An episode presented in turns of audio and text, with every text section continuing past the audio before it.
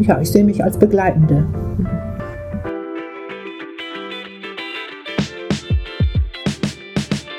Hallo und herzlich willkommen bei Rede über Wege. Hier spreche ich mit Menschen mit allen möglichen Berufen und allen möglichen Wegen dahin, darüber, wie sie dahin gekommen sind.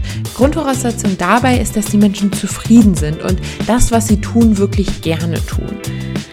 Dabei interessieren mich Fragen wie, ja, wie sind Sie eigentlich dahin gekommen und wie sind Sie persönlich aus dieser, sag ich mal, Unsicherheit und Verunsicherung oder den vielen Fragen, die man so mit 18, 19, 20, also wenn man aus der Schule raus ist, hat, wie sind Sie persönlich damit umgegangen und wie haben Sie dann quasi, ja, den Weg dahin gefunden zu einem Beruf, der Sie heute erfüllt?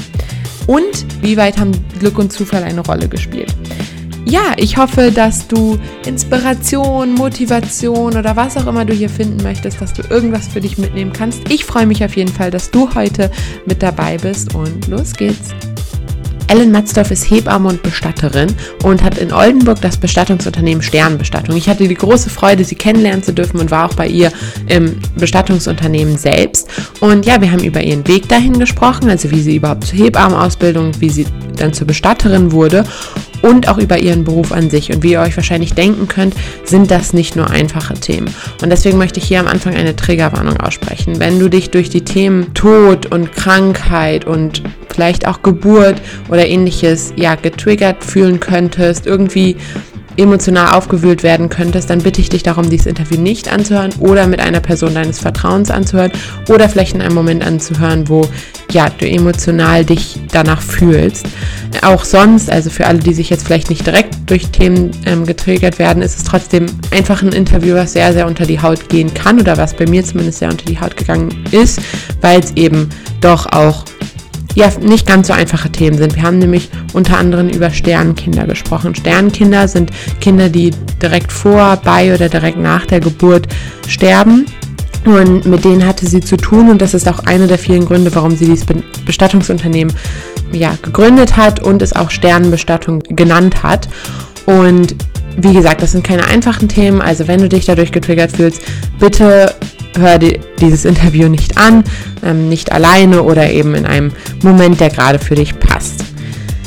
Ich fand dieses Thema so ja, spannend und so wichtig, dass ich auch auf meinem Instagram, Luise Marie redet, ähm, nochmal ein extra ja, Interview, auf jeden Fall ein extra Video hochladen werde zu Sternkindern. Einfach weil das ein Thema ist, wo auch gerade Ellen Matzdorf für kämpft, dass man da mehr drüber spricht, dass es mehr wieder in die Gesellschaft kommt, dass das Thema Tod allgemein mehr wieder in die Gesellschaft kommt und ein Teil davon wird, ein Teil der Diskussion wird, weswegen mir dieses Thema auch so am Herzen lag. Und das wird am Dienstag, den 13. April, auf meinem Instagram-Kanal, also Luise Marie redet, hochgeladen werden. Und ich würde mich sehr, sehr, sehr freuen, wenn du dir dieses Video dann auch anschaust, wenn du da Zugriff zu hast. Und auch dieses Interview. Das Interview liegt mir sehr am Herzen. Mir liegen alle meine Interviews am Herzen, aber dieses hat mich besonders berührt, weil es eben auch Themen waren, mit denen ich mich schon beschäftigt habe, aber nicht, noch nicht so intensiv und was einfach sehr, sehr wichtig ist, weil ihre Arbeit sehr, sehr wichtig ist und ihre Kombination aus Hebamme und Bestatterin das eben auch so besonders macht und so wichtig macht. Und deswegen würde ich mich noch viel mehr vielleicht als sonst darüber freuen, wenn du dieses Interview dir anhörst auf jeden Fall, wenn du es teilen würdest, wenn du es mit Personen teilen würdest, die das vielleicht interessieren könnte, nicht nur dieser Beruf, sondern allgemein auch dieses Thema. Und wenn du vielleicht irgendwas daraus mitnimmst aus diesem Interview, was auch dich danach noch beschäftigt und du vielleicht das Gespräch mit anderen suchst, nochmal, bevor du jetzt gleich anfängst, bevor das Interview gleich anfängt, guck bitte, leg Pausen ein, wann immer es für dich, für dich passt, für sich für dich richtig anfühlt. Ja, ansonsten Kanäle, über die du mir schreiben kannst, sind nochmal verlinkt und auch ihre Website werde ich auch verlinken. Ja, zuerst wollte ich von ihr wissen, wie sich zurzeit die Kombination aus Hebamme und Bestatterin bei ihr zusammensetzt. Zurzeit äh, bin ich mehr als Bestatterin unterwegs. Also ich könnte, wir können jetzt gut sagen, 70 Prozent als Bestatterin, 30 Prozent in der Hebammenarbeit mhm. zurzeit. Das wechselt aber auch von Monat zu Monat hin und her. Momentan ist meine private Situation so, dass ich ähm, nicht, also zum Beispiel keine Geburtshilfe leisten kann, okay. ähm, weil ich meinen Bruder noch versorge. Der ist äh, schwer krank an ALS ähm, erkrankt Und da haben wir einige Pflegekräfte zu Hause, die ihn rund um die Uhr versorgen. Da kann es aber immer mal sein, dass ich da schnell mal hin muss, irgendwie helfen muss oder unterstützen muss. Und deswegen kann ich keine Geburtshilfe leisten, weil da bin ich ja manchmal dann ein paar Stunden unterwegs und ähm, nicht mehr so abkömmlich. Wie kann ich mir so einen, ja, so einen Tag bei dir auf Arbeit vorstellen? Mhm. Also ich stehe morgens auf, dann gehe ich erstmal mit meinem Hund eine Runde spazieren oder wir gehen laufen. Also da haben wir erstmal so gute eine Stunde, anderthalb, die wir miteinander beschäftigt sind. Die Zeit brauche ich auch für mich, um mich auf den Tag gut vorzubereiten.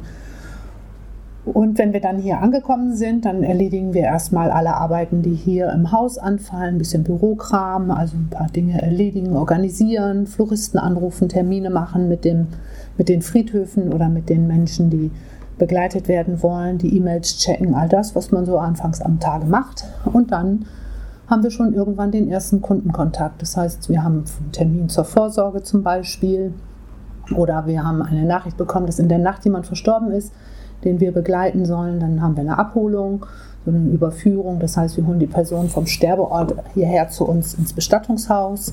Wir versorgen die Menschen, wenn sie nochmal gewaschen werden sollen. Das machen wir auch in der Regel mit den Angehörigen zusammen. Na, also bei uns ist es immer so, dass alle uns jederzeit über die Schulter gucken können und schauen können, was wir machen, wie wir arbeiten mit den Verstorbenen, sodass man auch weiß, wie mit denen umgegangen wird. Das finde ich immer ganz, ganz wichtig, ne? dass man das eben einfach auch zusammen macht. Ja, und dann haben wir vielleicht am Laufe des Vormittags einen Termin für eine, für eine Beerdigung ähm, auf einem Friedhof oder in einem Begräbniswald oder eine Seebestattung. Und äh, dann klingelt vielleicht zwischendurch das Telefon und eine Mutter hat Stillschwierigkeiten und ich muss dann zwischendurch da noch hin oder habe dann noch einen Hebammentermin am Nachmittag. Und manchmal ist es alles gut geplant und im Laufe des Tages kommt es dann doch alles anders, weil ein Notfall eintritt und eine Frau sagt, ich brauche jetzt aber dringend Hilfe, weil mein Baby geht nicht an die Brust oder eine andere hat, deren Kind vielleicht verstorben ist, größere Nöte und Gesprächsbedarf. Das äh, entscheidet dann der Tag. Also es gibt keine, keine, also es gibt immer eine Planung vorweg, aber die ist auch ganz schnell wieder durcheinander geworfen, wenn Unvorhersehbarkeiten ein, eintreten. Ihr habt ja auch 24-Stunden-Dienst, wenn ich das richtig gesehen habe. Mhm. Wie gestaltet sich der? Also wie ist dann dein Tag auch davon geprägt, dass jetzt jemand zum Beispiel dann ja auch nachts anrufen könnte, mhm. sagt, ich brauche jetzt Hilfe? Ja, ähm, also als Hebamme damals, äh, als ich noch ganz, ganz viel Geburtshilfe gemacht habe, war das ja auch so, dass ich nachts angerufen wurde. Ich habe meinen Tag gemacht wie jeden anderen Tag, bin dann nachts angerufen worden und die Geburt begangen. Dann bin ich losgefahren und habe Geburtshilfe geleistet und so lange bei der Frau Arbeit geleistet, solange sie es brauchte, Beistand. Geburtshilfe zu Hause als Hausgeburt oder bei uns im Geburtshaus, je nach Situation. Heute ist das ja ein bisschen anders. Ähm, wenn heute ein Anruf kommt und ich nachts los muss und jemanden abholen muss, dann ähm, weiß ich, ich bin zwei Stunden damit beschäftigt und dann bin ich wieder zu Hause. So ist es also nicht so ist nicht so, nicht so zeitaufwendig in der Nacht. Ne? Und häufig ist es auch so, dass wir nachts vielleicht nur informiert werden, dass jemand verstorben ist und wir dann erst am nächsten Morgen hinfahren. Ne? Weil wenn die Menschen wissen, dass sie ihren Verstorbenen ja einfach auch noch ein paar Stunden bei sich behalten dürfen, so, dann mhm. haben sie es auf einmal auch gar nicht so eilig. Dann sagen sie, ach so, wir dürfen das, ja gut, dann machen wir das auch. Dann bleibt er noch bei uns und wir können noch ein bisschen Abschied nehmen. Und morgen früh melden sie sich und dann treffen wir uns und dann können wir ihn immer noch überführen. Mhm. Ne? Also das ist ganz gut. Und in den Krankenhäusern ist es auch so, wenn jemand im Krankenhaus oder im Hospiz verstirbt, wir brauchen ja immer erst einen Totenschein, bevor wir jemanden mitnehmen dürfen. Und die Ärzte kommen auch nicht immer nachts raus, sondern sagen auch, wir kommen morgen früh und kümmern uns dann. Oder im Krankenhaus wird das dann auch nicht mehr in der Nacht gemacht und die Verwaltung braucht auch ihre Zeit. Und so ist es dann auch manchmal eben erst morgens, dass wir jemanden abholen. Aber wenn jemand Unterstützung braucht, weil zum Beispiel die, die Ehefrau oder der Ehemann jetzt mit der Verstorbenen nicht zu Hause sein kann ähm, oder Gesprächsbedarf hat, dann leisten wir den auch nachts. Weil wenn, der muss geleistet werden, wenn es nötig ist. Ich kann ja nicht sagen, okay, Sie haben jetzt Sorgen oder jetzt haben Sie äh, müssen Sie sprechen, wir sehen uns nächste Woche Freitag. So, dann mhm. muss er nicht mehr sprechen, dann ist das schon viel zu lange her. Ne? Also diese Akutsituation zu begleiten, das finde ich ganz, ganz wichtig. Deswegen haben die Menschen auch in der Regel meine Telefonnummer, meine Handynummer und können mich also auch anrufen. Auch die Frauen, deren Kinder verstorben sind. Ne, die können mich jederzeit anrufen. Sie nutzen das nicht immer, aber sie wissen, sie können. Und manchmal tun sie es auch. Und dann ist das auch wichtig. Und dann ist es für mich auch egal, zu welcher Zeit das ist. Das hat dann Vorrang. Wie kannst du dich da persönlich abgrenzen? Ja, das ist also eine Frage, über die ich ganz viel nachdenke, nachdem sie mir das erste Mal gestellt worden ist. Also die, die, ich weiß nicht, ob du das kennst. Manchmal ist es so, dass durch eine bestimmte Frage ja erst etwas aufgebaut wird und zu einem, zu einer Herausforderung wird oder zu einer, zu einer Auseinandersetzung kommt. Braucht keine Abgrenzung, so, weil ich, ich habe gar nicht das Gefühl, dass ich mich irgendwie schützen muss. So, oder ich jetzt sagen muss, oh, ich muss jetzt ganz viel tun, um das jetzt gut zu verarbeiten, weil das geht mir jetzt zu nah oder ich bin ja gar nicht persönlich betroffen. Also es ist ja nicht meine Trauer. So und ich gehe auch nicht mit in die Trauer. Ich habe sicherlich Empathie und auch Mitgefühl, aber ich habe mit niemandem Mitleid. Ich leide nicht mit. Ne? Wenn wir also das Wort Mitleid mal genau betrachten, was heißt das eigentlich? Mitleid ist Mitleiden und das mache ich nicht. Und darum bin ich sowieso sehr gut bei mir und kann, kann das gut, ähm, das ist noch nicht mal aushalten, das Wort passt auch nicht, sondern ich bin gut bei den Frauen und kann sie gut begleiten, ohne selber in das Leid zu gehen und Energie dort zu lassen. Ja, ganz im Gegenteil, wenn ich merke, dass die Frauen, wenn ich mit denen telefoniere, sind sie am Anfang ja äh, aufgelöst, sie weinen am Telefon, sind völlig fassungslos weil wieder irgendwas in der Familie war oder sie jetzt äh, äh, keine Unterstützung finden und kommen in der Situation nicht klar. Und dann durch, durch das, was wir miteinander besprechen, wie wir miteinander reden, merke ich ja, wie sie sich langsam erholt, wie es ein bisschen ruhiger wird und wie sie dann letztendlich wieder in ihre Kraft kommt für den Moment, bis dann die nächste Welle kommt natürlich, aber für diesen Moment erstmal wieder stabil ist. Und ähm, das zu merken, dass mir das gut gelingt, ist ja auch etwas Kraftgebendes. Auf jeden Fall. Mhm. Wer meldet sich bei euch? Sind das tendenziell alle möglichen Leute? Ja. Genau, wir haben, wir haben also wirklich quer, querbeet. Wir begleiten die Familie, deren Baby verstorben ist. Wir begleiten aber auch die Familie, deren Papa oder Mama jetzt um die 90, 100 Jahre alt sind und auch den mittelalten 50-Jährigen, der, weil er zu viel gearbeitet hat, einen Herzinfarkt bekommen hat. Und also es gibt keine, keine Einschränkung. Also wir sind nicht in irgendeiner Altersklasse mehr oder weniger vertreten. Und auch alle sozialen Schichten sind da. Also von, von, von äh, Professoren von der Uni bis hin zu, äh, also alle, alle, mhm. alle, alle. Alle. Alle. alle. Einfach alle. alle. Alle, die wollen. Okay, alle, die euch finden. alle, die uns, ja. Mhm. Oder auch alle, die einfach von uns erfahren. Wir machen ja. ja nun schon eine ganze Menge Öffentlichkeitsarbeit und uns ist es auch ganz wichtig, dass wir, dass wir deutlich machen, es ist gut, sich gesund und zu Lebzeiten, also zu Lebzeiten und gesund, um die eigene Bestattung zu kümmern. Weil mhm. ähm, wir sehen das immer wieder, wie schnell es gehen kann. Und wenn dann gar nichts vorbereitet ist oder die Angehörigen auch gar nicht wissen, was möchte die Person denn gerne, wie möchte sie dann beigesetzt werden, dann wird es manchmal für die, die, die überbleiben, schwierig. Mhm. Und ähm, wir arbeiten ganz intensiv daran, also das Thema Sterben und Tod wieder ins Leben zurückzuholen, weil es doch tatsächlich so ein Tabubereich ist. Leider. Aber wir arbeiten dran und äh, dann kann es ja nur besser werden, denke ja. ich merkst du, dass es dann eben ähm, die Leute sich auch sicherer fühlen, vielleicht wenn sie wissen, was die Person gewollt hat. Mhm. Ganz klar. Guck mal, stell dir mal vor, du hast hier, du hast hier drei Menschen sitzen, die sich jetzt um die, um die Beisetzung von der Mutter kümmern müssen. Drei Geschwister müssen sich um die Beisetzung von der Mutter kümmern. Keiner hat miteinander geredet vorher. Und zwei sagen dann, ich weiß, dass Mama auf jeden Fall eingeäschert werden wollte. Die zweite sagt, nee, ich weiß das ganz anders. Die wollte eine Erdbeisetzung, die wollte niemals eingeäschert werden. Und die dritte sagt so, ich bin mir gar nicht so sicher, was sie wirklich wollte. Ich glaube, sie wollte eine Seebestattung. Und dafür muss man ja eine Einäscherung machen. Dann sagt die andere, nee, ich weiß, dass sie unbedingt zu Oma Lilly mit ins Grab wollte. Und die dritte sagt dann so, nee, ich glaube, ein Friedwald. Sie hat mir mal erzählt, der Friedwald wäre ganz toll. Vielleicht möchte sie dahin. Dann haben wir drei Kinder, drei Meinungen. Und was machen wir denn dann? Ne, so. Und wenn Oma aber vorher gesagt hätte, so, komm, wir setzen uns mal hin und schreiben das mal auf, oder andersherum, die Kinder mal gefragt hätten, Oma, ne, jetzt bist du ja nun schon in einem Alter oder Opa, ähm, wo, wo es durchaus ja nahe liegt, dass irgendwann das Ende da ist. Wollen wir mal drüber reden, was du möchtest? Und dann machen wir uns ein paar Notizen, schreiben das auf. Dann haben wir schon nicht mehr drei unglückliche Kinder am Tisch sitzen oder fünf oder wie viele auch immer. Also ab zwei kann es schwierig werden. Mhm. Ähm, dann haben wir, haben wir Einigkeit und alle brauchen sich nur an das halten, was, was die Person, die verstorben ist, sich gewünscht hat. Ne?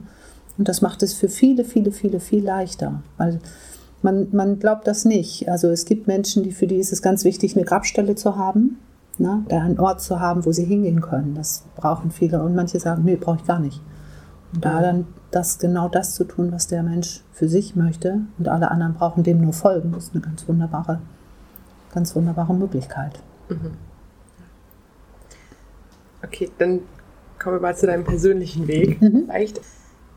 Du bist ja ausgebildete Hebamme und hast dann auch die Ausbildung zu diesem, zur Bestatterin gemacht, richtig? Gab es da noch? Nee, ich habe keine Ausbildung so, gemacht zur Bestatterin. So, das brauchst du ja auch nicht. War das eine Weiterbildung? Also genau. gab es da was? Oder? Genau, ich habe Praktika gemacht äh, mhm. bei verschiedenen ah, okay. alternativen Bestattern, alternativ in Anführungsstrichen, und habe dann durch, diese Praktika dann eben all das gelernt, was ich, was ich so am Anfang brauchte und dann jetzt spezielle Lehrgänge zu bestimmten Themen. Ne? So. Mhm. Genau. Aber das war ja eher gar nicht direkt nach der Schulzeit, sondern eher später. Ähm, mhm. Was war denn, was hast du denn nach der Schulzeit gemacht? Was war denn so deine Gedanken, Ideen, dein Plan? Also meine Schulzeit habe ich in Bremerhaven verbracht. Mhm. Da bin ich auch aufgewachsen. Und ich habe immer Sportlehrerin werden wollen. Oh, okay. Das hat damit zu tun, dass ich in meinen Sportlehrer verliebt war. Und meine Sportlehrerin fand ich auch ganz toll, die ich danach hatte. So, und ich war ganz klar, ich werde auch Sportlehrerin. Und habe dann von der Hauptschule zur Realschule zum Abitur so meinen Weg gemacht und ähm, dann ist auch der Gedanke an, ich werde, ich werde Sportlehrerin irgendwann weg gewesen und dann habe ich mir gedacht, ich werde lieber Juristin. Also ich wollte Rechtsanwältin werden oder Richterin und ähm, habe dann angefangen, Jura zu studieren in, in Berlin. Und das ähm, habe ich dann aber irgendwann beendet, weil ich gemerkt habe, dass das doch nicht so meine Richtung ist und habe dann ähm, angefangen, so soziale Jobs zu machen. Also ich habe dann äh, beim Malteser Hilfsdienst gearbeitet, im Rettungsdienst und äh, bin auch mit den, also hab, hab, weil ich einen Taxischein hatte, habe ich dann die Schülerfahrten gemacht und habe mich so ein bisschen über Wasser gehalten mit, mit so Gelegenheitsjobs hier und da. Und ähm, dann bin ich irgendwann in die in die Schwerstbehindertenbetreuung gekommen, individuelle Schwerstbehindertenbetreuung. Heute nennt man das persönliche Assistenz. Das habe ich dann ein paar Jahre gemacht oder eine Zeit gemacht und dann bin ich schwanger geworden. Und nachdem ich dann mein Kind hatte, wollte ich eigentlich eine Ausbildung machen und habe mir überlegt, ja, jetzt könnte ich vielleicht in die Altenpflege oder ich könnte äh, in die Krankenpflege. Und äh, als ich dann irgendwann auf dem Fahrrad saß und mir überlegt habe, in welche Richtung es gehen könnte, kam mir in den Sinn, wie wird man eigentlich Hebamme? Und dann habe ich mal geguckt, wie man Hebamme wird und hatte tatsächlich vier Wochen später einen Ausbildungsplatz. Also es war so eine spontane Idee eigentlich? Ja, es war gar keine Idee, sondern eher so eine Eingebung. So. Also es ist äh, so ganz schwer zu erklären manchmal, aber ähm, wie, wie kann das passieren, dass man auf dem Fahrrad sitzt, durch die Stadt radelt und dann auf einmal dieser Gedanke da ist. Ne? Zack, ist er da und dann klappt das auch noch alles. Wohingegen andere Leute oder andere Frauen irgendwie jahrelang auf einen Schulplatz warten, habe ich beim ersten Versuch äh, einen Schulplatz gekriegt, einen Ausbildungsplatz gekriegt und alles innerhalb so kurzer Zeit, ohne jemals zu sagen, dass jetzt die Hebamme, die Hebammenausbildung so ein Kindheitstraum war oder so. Ne? Und das fand ich ganz toll, das hat mich sehr gefreut. Aber während der Ausbildung habe ich erst gemerkt, was das überhaupt bedeutet, Frauen zu begleiten, die schwanger sind und die ihr Kind gebären wollen oder müssen, weil es an der Zeit ist. Also das ist schon sehr, sehr beeindruckend gewesen. Ja. Wo war das? Das war in Wilhelmshaven. Also ich habe in Wilhelmshaven die Ausbildung gemacht und ja, habe mich da sehr wohl gefühlt in der Zeit und habe da auch viel gelernt. So, also wir, wir, die wir schon Kinder hatten, die mit der Ausbildung begonnen haben, waren immer viel besser organisiert als die, die noch keine haben wir haben, waren mehrere Mütter, die mhm. die Ausbildung zu dem Zeitpunkt gemacht haben. Und das ist einfach so, wenn du Kinder hast, dann bist du organisiert. Ne? Du musst dafür sorgen, dass sie morgens aufstehen, dass sie was zu essen kriegen, dass sie, dass sie ähm, in den Kindergarten kommen, in die Schule, was auch immer. Und dann, je nachdem, wie viele Kinder du hast, eben mal eins, zwei, drei, vier. Und dann ja auch noch dich um dich selber kümmern, plus Haushalt, Einkauf und auch ein bisschen mhm. vorausschauend.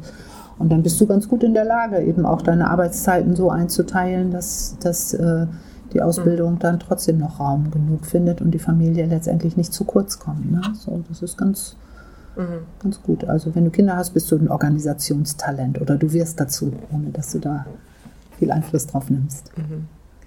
Wie war das noch davor? Also nach dem Jurastudium hast du dann erstmal keine Ausbildung, kein weiteres Studium angefangen.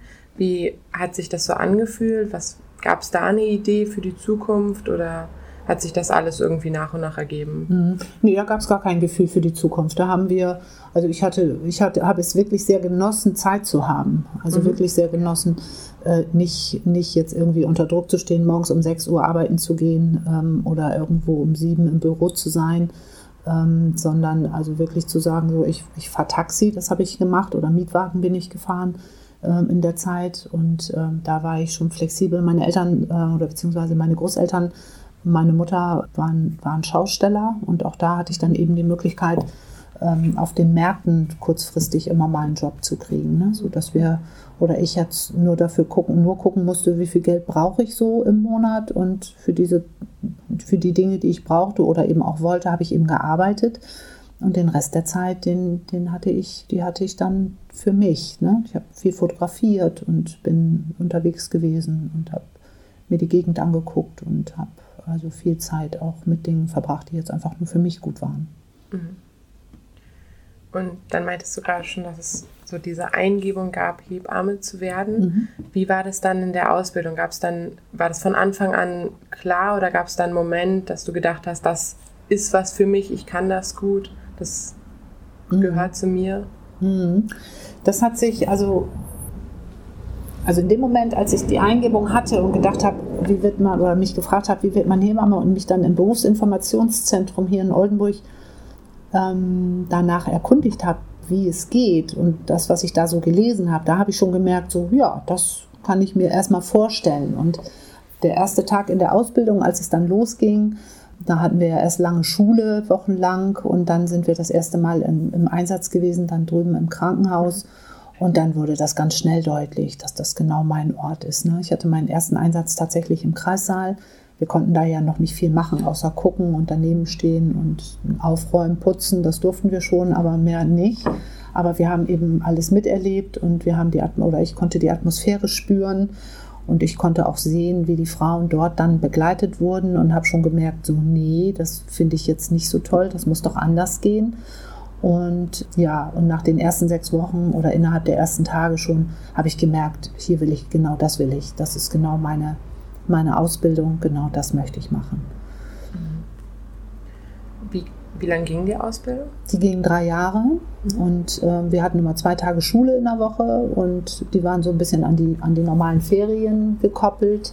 Wenn gerade Ferien im, im, im Bundesland waren, dann haben wir nur im Krankenhaus mhm. gearbeitet und sind dadurch alle Stationen gegangen. Also alles, was Frauenheilkunde angeht. Gynäkologische Stationen, Pflegestationen, dann natürlich der Kreissaal. Wir waren im OP eingesetzt, in der Kinderklinik, auf der Wochenstation. Also alle Stationen, die eine Hebamme so durchlaufen kann oder die zum Arbeitsbereich einer Hebamme gehören. Mhm. Und wenn es da dann auch schon ein paar Mütter gab, die das gemacht haben, waren also das Alter von den Leuten, die die Ausbildung gemacht haben, auch durchmischt. Genau. Ich glaube, es war damals so, dass man bis 35 die Ausbildung anfangen durfte, vielleicht auch bis 38, das weiß ich jetzt nicht mehr so ganz genau. Wir hatten aber auch eine Frau, die war Anfang 20 und hat die Ausbildung gemacht. Also wir waren wirklich vom Alter her einmal, einmal durch. Mhm. Gab es auch Männer, die das gemacht haben? In unserem Kurs nicht. Mhm. Und ähm, ich glaube an dieser Schule auch sowieso keiner, noch nie. Es gibt, glaube ich, zwei Männer in diesem Beruf oder vielleicht sind es auch drei. In Berlin einer, einer in München, glaube ich. So, von denen hört man ab und zu mal so ein paar Episoden. Also so insgesamt in, in Deutschland? Ja, genau. So wenig? Mhm. Oh, wow. Ja. Ist, also ich hatte schon erwartet, dass es wenig war, aber das ist jetzt extrem wenig. Ja. Ist, ja. Also da bin ich auch ganz froh drüber, ganz ehrlich. Ja, ne? ja das kann ich, kann, ich ganz, kann ich ganz klar kann ich ganz klar so sagen. Also ich, vielleicht werde ich jetzt äh, ne, so von wegen Gleichberechtigung und so weiter äh, äh, angegangen, aber ähm, das ist meine feste Überzeugung, dass ich, ähm, wir stellen uns mal eben ganz kurz eine Situation vor. Eine Frau bekommt ein Baby in, der, in einem Krankenhaus. So, sie hat Wehen und Schmerzen und braucht Nähe. Dann ist ihr Mann da das ist klar, ne? Zudem hat sie ja ein gutes Verhältnis und hoffentlich und macht mit dem, ist mit dem ganz einig, was sie wollen. Dann kommen sie ins Krankenhaus und da ist dann ein sogenannter Entbindungspfleger, also ein Mann, mhm. ne, den sie nicht kennt und der ist auf jeden Fall Mann. Der Arzt, der Dienst hat, ist auch ein Mann. So, und der Oberarzt, der Dienst hat, den man vielleicht auch noch brauchen könnte, äh, in dieser Geburtsbegleitung ist auch ein Mann. Das heißt, wir haben drei Männer und eine Frau. Diese drei Männer wissen gar nicht, was Wehen sind. Die haben, wir haben überhaupt gar keine Ahnung davon, wie sich das anfühlen könnte, wenn, wenn ähm, eine, eine Frau ein Kind gebiert. Jetzt kann man natürlich sagen, ja gut, eine Hebamme, die, also eine Frau, die Hebamme ist und die auch noch nicht geboren hat, weiß auch nicht, wie das ist. Aber weiß sie vielleicht schon doch so ein bisschen, weil sie hat ja zum Beispiel regelmäßig ihre Periode und die, die, die Empfindungen, die man bei einer Periode hat, sind ja auch Wehen. Die werden dann nur nicht Wehen genannt. Aber die Kontraktion der Gebärmutter, um dann letztendlich die Blutung äh, in Gang zu bringen, sind, sind im, im weitesten Sinne auch Wehen. Das heißt, eine Frau kann sich eher einfühlen, ob sie nun geboren hat oder nicht. Ich will nicht sagen, dass Männer, die noch nie, also die, die natürlich nie geboren haben, sich niemals einfühlen können. Das, das will ich gar nicht sagen. Ich glaube, dass auch männliche Hebammen sich einfühlen können. Aber diese Konstellation, eine Frau, die gebären wird und drei Männer, die das niemals gemacht haben und auch ähm, letztendlich ja ähm, nie, nie, nie so wirklich bis ins letzte Detail nachempfinden können, äh, finde ich einfach eine schlechte Kombination oder eine schlechte mhm. ja, Kombination in diesem, in diesem wirklich wichtigen, intimen, sehr, sehr emotionalen Moment. Also da finde ich, gehört eine Frau an die Seite mhm. einer Frau und ähm, der Mann als Begleitung natürlich ist auch ganz wichtig und der Arzt mit seinem medizinischen Know-how, das darf auch ein Mann sein, ganz mhm. egal, das ist völlig in Ordnung.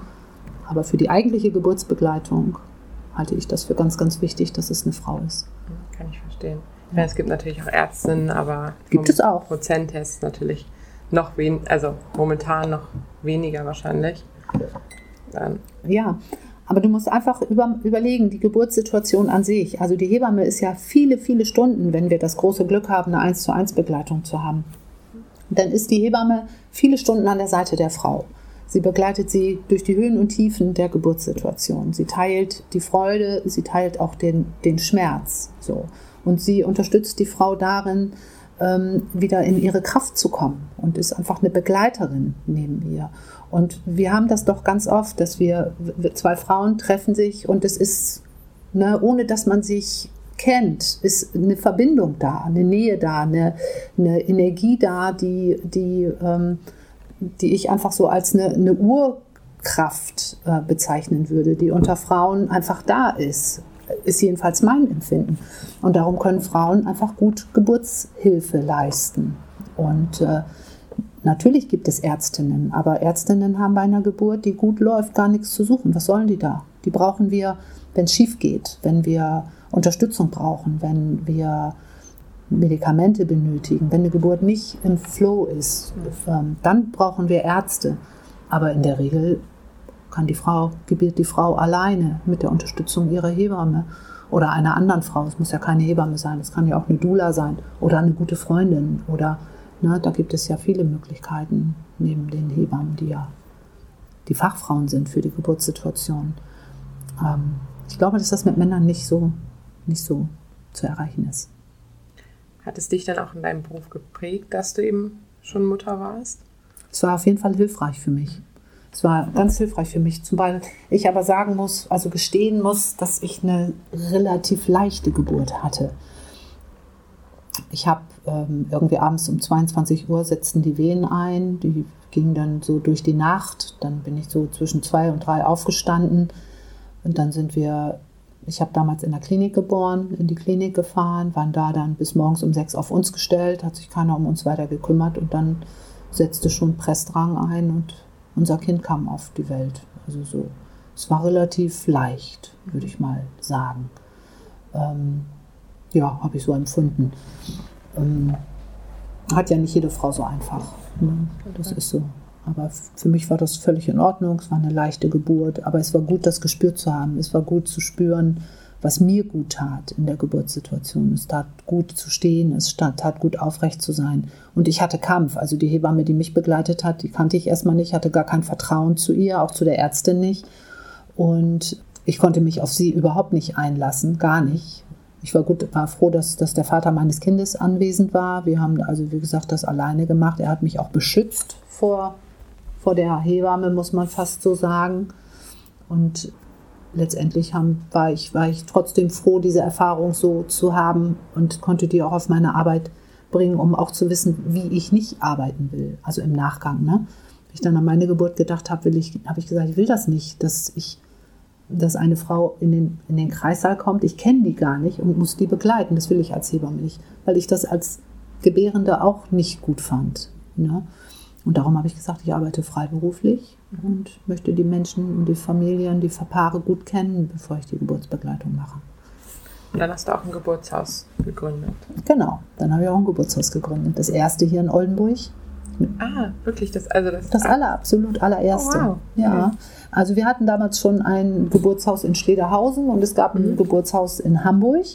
Aber für den Rest der Region hier oben war mein Geburtshaus das erste hier in der Region. Mit all den Schwierigkeiten, die behördlichen Wege zu gehen und ähm, die Akzeptanz hier zu finden bei den Gynäkologen und bei, der, bei den Krankenhäusern hier in Oldenburg, haben wir hier sozusagen die Pionierarbeit geleistet für den Nordwesten und ähm, haben viele, viele Jahre wunderbare Geburtshilfe dort geleistet. Wie lange?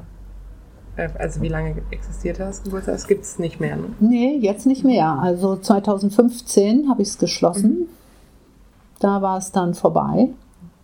Aufgrund der politischen Situation für Hebammen. Also die Kosten wurden immer höher, die Versicherungen immer teurer. Und ähm, dann war es ja auch so, dass ich gemerkt habe, so meine Arbeit soll sich nochmal oder wird sich nochmal verlagern und dann konnte ich, konnte ich es auch gehen lassen, das Geburtshaus. Ich würde heute noch Hausgeburten begleiten. Das finde ich auch gut. Ne? So ein Geburtshaus ist ja immer so ein schöner Zwischenschritt zwischen der Geburt zu Hause und dem Krankenhaus. Die optimale Konstellation finde ich ja ist das Geburtshaus in der Klinik, wenn es dann auch wirklich so läuft, wie, es, ähm, wie ich mir das vorstelle. Hatte ich ja auch eine ganze Zeit. Also ich konnte unter Geburtshausbedingungen in der Klinik Geburtshilfe leisten, sodass wir tatsächlich schon an Ort und Stelle waren und den Arzt nur noch dazu holen mussten, wenn es ein mhm. Problem gab. Ne? Das war eine wunderbare, das war eine wunderbare Konstellation. Das fand ich ganz toll. Mhm. So, da waren dann auch die Männer, die manchmal so Skeptiker sind, die dann sagen so, oh, ne, im Geburtshaus oder zu Hause, nee, auf keinen Fall. Braucht doch ein bisschen die Sicherheit, die Technik, die Medizin im Hintergrund und so. Und da bietet sich das dann tatsächlich an, so Geburtshäuser doch an, an Kliniken anzuschließen. Ne? Mhm. Das finde ich eine ganz schöne Sache. So. Und wo war das? Das also war hier in Oldenburg im Pius Hospital. Okay. Und da dran? Genau. Wir haben die Räume vom, vom, Kranken, vom Kreis, also den normalen Kreissaal genutzt. Ich war mhm. meistens in dem hinteren, wo die Geburtswanne drin steht. Und die Ärzte haben mich völlig in Ruhe gelassen. Und immer erst, wenn ich gesagt habe, so jetzt brauche ich deine Hilfe, sind die dazugekommen. Mhm. Das war toll. Ja, glaube ich. Klingt, klingt nach einem ganz guten System eigentlich. Mhm. Und dann, also 2015 war dann das Geburtshaus ähm, geschlossen und wann ist das hier eröffnet worden? Genau, hier haben wir sozusagen 2019 angefangen und haben ähm, unser Geburtshaus hier, äh, Quatsch, Geburtshaus ist ja, siehst du, ich bin jetzt in Gedanken wieder ganz weit, okay. haben unser Bestattungshaus hier, sind wir jetzt sozusagen im dritten Jahr. Jetzt haben wir 21, 19, 2019 haben wir hier mhm. eröffnet. Was ist dazwischen passiert? Also zwischen dem Geburtshaus und dem Bestattungsunternehmen, wie, wie kam die Idee? Was ist vielleicht mhm. in dir passiert? 2016 ähm, habe ich schon die Idee gehabt, dass ich äh, als Bestatterin arbeiten möchte. Auch das ist so, so von alleine gekommen. Also da, da hat sich irgendwann mal, also wenn du als Hebamme arbeitest, dann hast du zwangsläufig irgendwann auch damit zu tun, dass Kinder versterben. Das ist so. Die Frau spürt keine Kindsbewegung mehr dann möchte man die Herztöne abhören und wir hören nichts mehr. Oder der, sie ist beim Ultraschall oder sie selber, meistens merken es die Frauen ja schon selber, wollen es dann nicht so wahrhaben, verdrängen das nochmal einen Moment, aber sagen dann, ach, irgendwas ist anders, ich weiß auch nicht. Und dann gucken wir nach und dann hören wir keine Herztöne mehr und dann ist das Kind verstorben. Das passiert gar nicht so selten. Und ähm, je nach Schwangerschaftswoche ist es ja dann trotzdem eine ganz normale Geburt, die eine Frau dann machen muss. Und die Geburtsbegleitung, ja, die muss schon gelingen. Ne? Also eine Frau zu begleiten, deren Kind verstorben ist, ist schon Part der Mann natürlich auch immer mit dabei, aber ist schon sehr intensiv und ähm, trotzdem kann es gelingen. Ne? Also auch eine Frau, deren Kind verstorben ist, die kann man so begleiten, dass sie in ihre Kraft kommt, dass sie auch schaut, was braucht sie jetzt und ähm, das Loslassen schafft. So. Das Ergebnis, wenn das tote Kind dann da ist, ist auch ein ganz wichtiger Moment, das Baby dann bei sich zu haben und Abschied zu nehmen. Und dann haben wir leider danach oft die Situation gehabt, dass dann, wenn dann der, der Bestatter dazu kam oder die, die, die Mütter ihre Kinder noch mit nach Hause nehmen wollen nach der Geburt oder eine bestimmte Art der Beisetzung wollten oder was Besonderes für ihr Kind wollten, dass sie dann ja, dass sie dann Diskussionen hatten, ne? dass es dann darüber, ne, ich möchte mein Kind noch mal sehen, ja, einmal, zweimal, dreimal, wie oft, ja, keine Ahnung, am besten durchgängig, so bis es tatsächlich gar nicht mehr geht. Ähm, und dass viele Frauen oder Eltern dann eben Schwierigkeiten hatten, die Bestattung ihres Kindes so zu planen und so durchzuführen, wie sie es brauchten. Und ähm, das habe ich ein paar Mal eben miterlebt. Ähm, und ich habe mich immer gefragt, warum ist das so schwierig so? Und gedacht, so, ich finde ja immer, Eltern sollten oder Frauen und Paare sollen nicht kämpfen für eine gute Geburt und sie sollen auch nicht kämpfen für eine, für eine gute Beerdigung oder für eine gute Begleitung ihres Kindes. Und ähm, im Laufe der Jahre hat sich ein bisschen was verändert und die Frauen werden auch lauter, die das da einfach die Unterstützung brauchen. Aber ich habe eben gemerkt, es, es hängt noch an vielem und dann kam mir irgendwie der Gedanke, das muss doch leichter gehen. Und dann habe ich mal recherchiert, wie das so geht, wie man so bestattet und habe auch Gespräche mit Freundinnen und Bekannten gehabt, die in dem Bereich schon Erfahrung hatten und arbeiten. Und dann habe ich ein Praktikum gemacht und habe gemerkt, ja, es geht leichter. Also wir haben zwar Bestattungsgesetze, ja ganz klar, aber sich in diesem Rahmen zu bewegen, genauso wie in der Geburtshilfe, da haben wir ja auch Vorgaben, so soll es sein und so soll es sein und man kann sich trotzdem in diesem Rahmen bewegen und für die Frauen das möglichst Beste dann daraus zu holen. Und dann habe ich das irgendwann mal ein erstes Mal gemacht und gemerkt, ich kann es. Und dann ist es gewachsen. Mhm. Zu dem, was jetzt heute hier ist. Dann ist das Ganze, also dann war auch, hattest du so die Idee, das auch selber quasi aufzuziehen und genau. zu machen. genau. Ja, ja, ich habe dann erst ja von zu Hause aus gearbeitet. Ich hatte schon mein Fahrzeug und weil ich gedacht habe, so ich muss ja auch dann die Kinder oder die Verstorbenen irgendwo abholen und wieder irgendwo hinbringen und da möchte ich Flexibilität, also da möchte ich also auch Eigenständigkeit und dafür war eben dieses Fahrzeug nötig, dieser Bestattungswagen und ähm, Kühlräume zum Beispiel und Aufbahrungsräume gibt es im öffentlichen Bereich. Also jede Stadt hat eine Leichenhalle, wo die Verstorbenen dann erstmal untergebracht werden können. So habe ich angefangen und dann habe ich gemerkt, so ja, ich möchte auch ähm, möchte das auch noch ein bisschen komfortabler anbieten, ne? so mit eigenen Räumen. Und dann habe ich diese hier gefunden. So, und dann ist das langsam gewachsen. Mhm. also du meintest am Anfang schon, dass ähm, alle zu euch kommen oder zu euch kommen können. Merkst du denn schon, dass ähm, ja vielleicht auch gerade bei Kindern, die Eltern ähm, Vertrauen zu dir haben, weil du eben auch Geburtshilfe leistest oder geleistet hast und das kannst? Ja, also bei denen, äh, wir sprechen ja drüber und ähm, ja, es ist so. Also gerade ähm, die Frauen oder Paare, die mich früh finden, ne? also die mich wirklich finden, bevor das Kind verstorben ist oder einige, die eine Diagnose haben, gibt es ja auch, ne? die also durch die Ultraschalluntersuchung dann eben wissen, dieses Kind hat keine Überlebenschance. Ähm, wenn die mich rechtzeitig finden, so, da arbeiten wir noch dran, dass es denen ein bisschen leichter gemacht wird, mich oder uns hier zu finden. Ähm, da ist meine Erfahrung ganz klar. Ich begleite diese Frauen dann durch die Schwangerschaft. Sie entscheiden sich ja manchmal für eine frühe Geburt. Wenn so ein Kind verstirbt, heißt es ja nicht automatisch, dass man es auch bis zum oder eine Diagnose hat, die eine Überlebenschance gleich null äh, bedeutet. Ähm, heißt es ja nicht, dass man sofort die Geburt einleiten muss und das Kind kriegen muss. Also das wird so ein bisschen von der Medizin manchmal gesagt, so, ja, wir machen dann eine Einleitung recht früh und dann äh, lassen wir der Natur gar nicht ihren Lauf. Es gibt aber auch Frauen, die genau das andere brauchen. Und ich halte es für ganz, ganz wichtig, dass die Frauen und Männer, die in dieser Situation sind, eine Wahl haben, weil die haben sie. Sie können der Natur ihren Lauf lassen. Das heißt, ich habe ein Baby in meinem Bauch mit einer Diagnose, die das Überleben ähm, unmöglich macht, mit Fehlbildungen und mit Schäden vielleicht, die die, die Geburt äh, äh nicht überleben, also dass das Kind die Geburt nicht überlebt Ähm, dann kann ich die Geburt einleiten frühzeitig, kann einen sogenannten Fetozid machen. Ähm, und dann verstirbt das Kind schon im Mutterleib und ich muss es dann trotzdem noch gebären. Mhm. Ähm, ich kann aber auch der Natur sozusagen den Lauf lassen. Ich kann, mein Kind ist in mir und es wird irgendwann sterben. Das muss ich natürlich aushalten können und das muss gut begleitet werden. Mhm. So. Aber das habe ich erlebt und es geht. Also Frauen können das machen wenn sie gut begleitet werden. Das ist immer die Voraussetzung. Ne? Und ich finde, Frauen müssen das wissen. Sie müssen, sie müssen wissen, es gibt nicht nur diesen medizinischen Weg, sondern es gibt auch das, was die Natur so machen würde.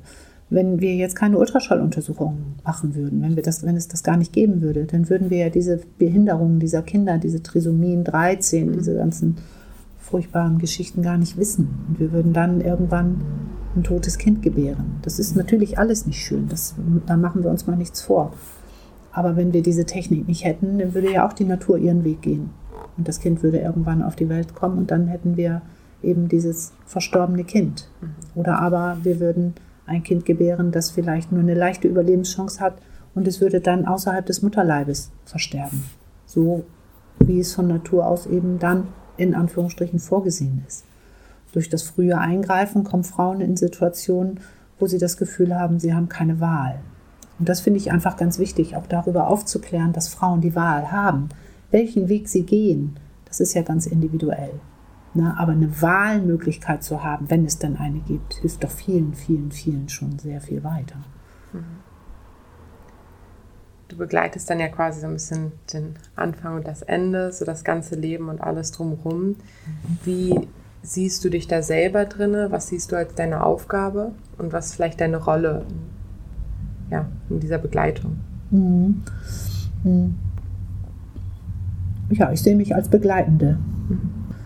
Ich habe mal so überlegt, weil ich ja auch häufig Hebammenschülerinnen bei mir habe oder Praktikantinnen und Praktikanten jetzt im Bestattungsbereich, so ein bisschen als Wegbereiterin. So, ne? Also viele Frauen, als äh, wenn man, wenn man Hebammenausbildung machen will, muss man ein Praktikum vorweg machen. Und ich habe über die ganzen Jahre ständig Frauen, junge Frauen und Schülerinnen bei mir gehabt, die äh, ein Praktikum gemacht haben und durch die Arbeit im Praktikum gesehen haben, ist das ein Job für mich oder nicht. So, und dann entschieden haben, ja, ich werde Hebamme oder ich werde es nicht. Viele Frauen, die heute Hebammen sind, haben ihre ersten Schritte in Anführungsstrichen so bei mir gemacht oder mit mir zusammen. Ne? Das finde ich ganz toll. Und so ist das ja jetzt äh, bei den Bestattungen auch. Also wir haben auch Schülerpraktikanten und junge Männer und junge Frauen, die hier als Praktikantinnen dabei sind und die Arbeit kennenlernen und entscheiden können, ob sie dann diesen Weg gehen möchten oder nicht. Weil ich glaube, in der Vorstellung, was äh, zu wissen, das würde ich gerne machen. Wir brauchen immer die Realität, um dann zu merken, kann ich das auch und will ich das wirklich. Und darum finde ich Praktika so schön und so wichtig für, für die jungen Menschen ähm, und bietet das auch gerne an, begleitet das so gerne mit.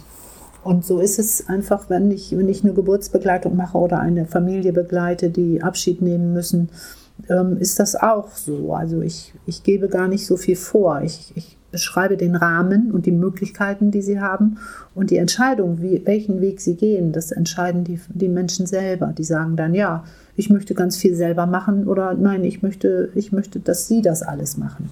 So, aber ich möchte gerne die Menschen darüber aufklären, was können sie alles tun. Und dann findet jeder seinen Platz und sein, sein, seine Handlungen und Tätigkeiten, die dann in der, in der eigentlichen Situation weiterhelfen.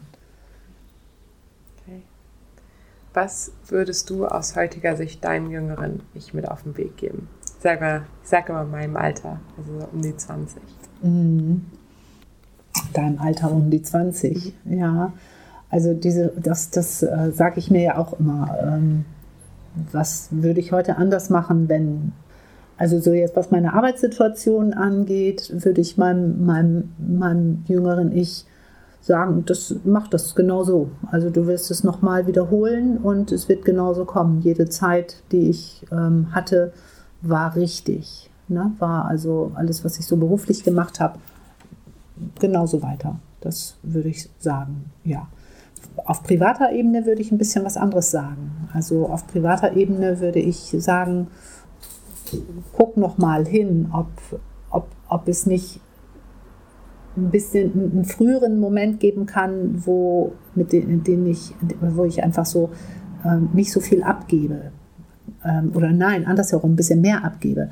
Also ich habe ja viele Jahre alleine gearbeitet und für meine Familie ist das natürlich so gewesen, ähm, also wenn man mit einer Hebamme zusammen ist, entweder als Partner oder auch als Kind, also mein eigenes Kind, dann muss man schon ganz schön zurückstecken. Und wenn man dann auch noch, so wie ich, so aufgeht in der Geburtshilfe, dann muss man sich mal vorstellen, hat mein Kind immer gehört und mein Partner damals auch, ja, das können wir am Wochenende gerne machen, wenn kein Kind geboren wird, ne? wenn ich keine Geburt habe. So. Und ähm, das würde ich heute anders machen. Also ich würde, ich würde da, ähm, das hat, ist mir erst im Nachgang aufgefallen, dass das für meine Tochter schon und, und auch für meine, meine, meine Partnerschaft schon sehr, sehr belastend war, dass ich so viel weg war. Ne? Also als ich das Geburtshaus in meinem Haus hatte, war das anders. Da konnte mein Kind ja zu mir kommen. Ich habe Geburtshilfe geleistet. Die Frau brauchte mich in dem Moment nicht. Dann konnte ich auch mit meinem Kind ähm, Zeit verbringen oder es hat dann im Kursraum rumgetobt mit ihren Freunden oder so. Das war eine ganz schöne, schöne Sache. Aber wenn wir im Krankenhaus waren, war ich manchmal zwei Tage weg. Und das war schon eine sehr, sehr starke Belastung und auch Einschränkung für meine Familie. So, wir brauchten immer ein gutes Backup. Ne? Wir mussten immer Menschen haben, die, weil mein Mann war auch äh, selbstständig und wir mussten immer jemanden haben, der sich dann auch ad hoc ums Kind kümmern kann. Und da habe ich die Familie schon ein Stück weit ganz schön vernachlässigt, so will ich das mal sagen. Ähm, das würde ich heute anders machen. Das würde ich nicht nochmal mal machen. Weil das war, glaube ich, nicht gut. So für mich jetzt, ne? Mhm. Die Zeit ist jetzt vorbei, okay, aber wenn man so zurückschaut und sagt, was würde ich anders machen, wäre das wirklich ein Bereich, der mir am Herzen liegen würde, den ich anders organisieren würde. Ja. Okay, Dankeschön. Gerne. Vielen Dank, dass du heute zugehört hast. Wie gesagt, es sind schwere Themen, es ist nicht alles einfach. Ich hoffe trotzdem sehr, dass dir diese Folge ja gefallen hat, dass du was daraus mitnehmen konntest, vielleicht auch über diese Themen zu sprechen, dass du überhaupt zugehört hast. Das freut mich schon sehr wie am Anfang auch erwähnt, ähm, würde ich mich sehr, sehr über deine Meinung freuen. Also schreib mir gerne über Luise Marie redet, auf Instagram, über Facebook, rede über Wege per Mail, rede über wege.web.de mit UE und schau auch gerne auf meinem Blog vorbei, redeüberwege.de.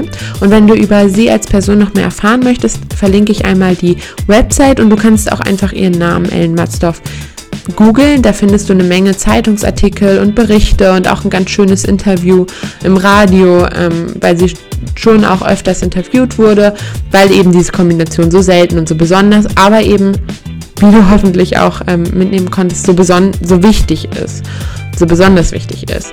Und ja, dementsprechend freue ich mich natürlich, wenn du was daraus mitnehmen konntest, wenn du diesen Podcast, diese Folge weiterempfiehlst, mit jemandem teilst, der dieses Thema interessieren könnte. Und ja, ansonsten freue ich mich, wenn du auf Instagram vorbeischaust für ähm, den Bericht über Sternkinder. Auf Instagram heißt ich Luise Marie Redet, ist auch nochmal verlinkt. Und ich freue mich, wenn du nächstes Mal wieder mit dabei bist. Und bis dahin.